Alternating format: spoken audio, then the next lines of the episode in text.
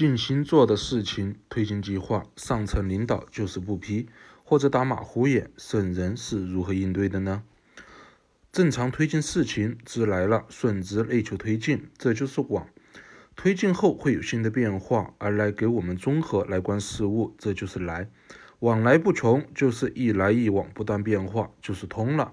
事情也能合道的顺利推进，逐渐培育壮大。而往而不来，就是痞了。痞就是不通，有阻塞。今天就聊聊痞卦的象。周文王在卦辞中说的“大往小来”，就是推进事情，各方面都考虑周到了，大而往，却如石沉大海，没有实质性的进展而来。这是因为什么原因呢？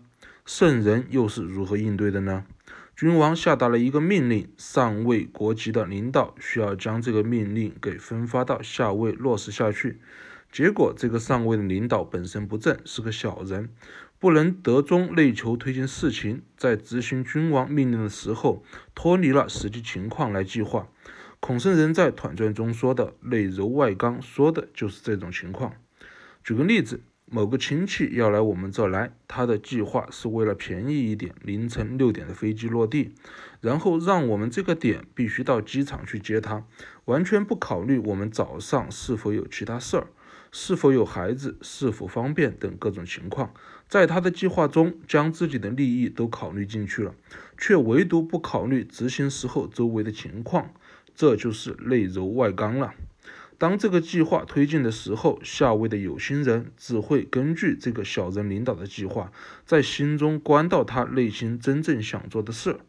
这个时候，下位就有两类人。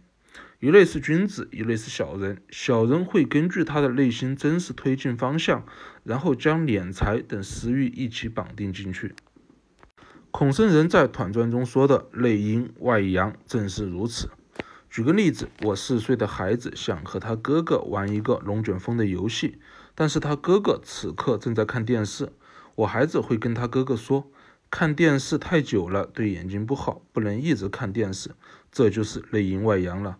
自己的计划在内，在外用大环境、大趋势来修饰。用现在的话来说，就是假公济私。这是小人的常用伎俩。当然，我不是在说我孩子的坏话。凡是只看到眼前的，都是小人。只是内阴外阳、内柔外刚这些小人的常规操作，容易为了一己之私，伤害到他人，所以被冠上了恶名。下位的小人和上位的小人领导紧紧绑定在一起了。自然，君子的推进计划，哪怕考虑的再周到，都进不来了。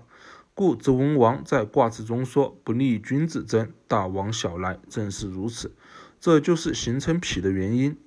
我们看君子是如何操作的。六二爻辞说的“包成小人吉，大人痞亨”，包的甲骨文画的就是母亲肚子里面的孩子，将这个孩子包在肚子里面就是包。